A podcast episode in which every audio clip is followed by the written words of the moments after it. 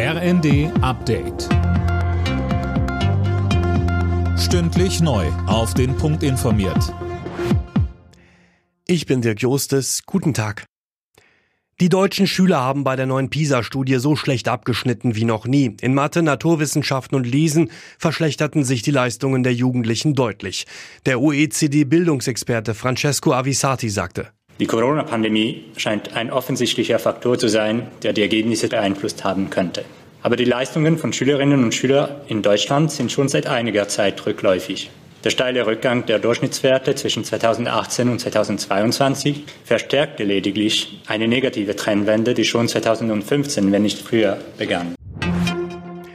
Die EU-Innenminister beraten heute über die Folgen des Nahostkrieges auf die Sicherheitslage in Europa. Zuletzt hatte der Verfassungsschutz in Deutschland vor einer erhöhten Anschlagsgefahr gewarnt. Innenministerin Faeser sagte. Wir müssen gerade jetzt die islamistischen Gefährder besonders gut im Blick haben und mit den Nachbarländern gemeinsam gegen die islamistische Propaganda vorgehen. Ich hatte heute Morgen bereits ein Frühstück insbesondere zu dieser terroristischen Bedrohungslage mit Frankreich, Belgien, mit unseren Nachbarn aus Schweden, Österreich und Spanien.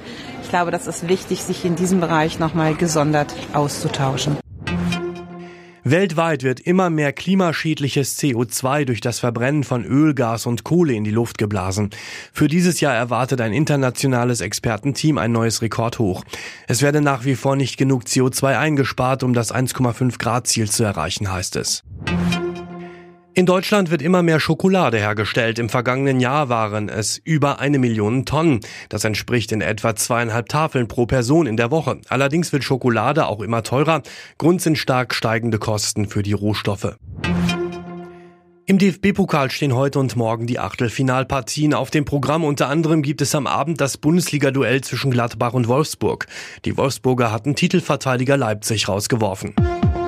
Alle Nachrichten auf rnd.de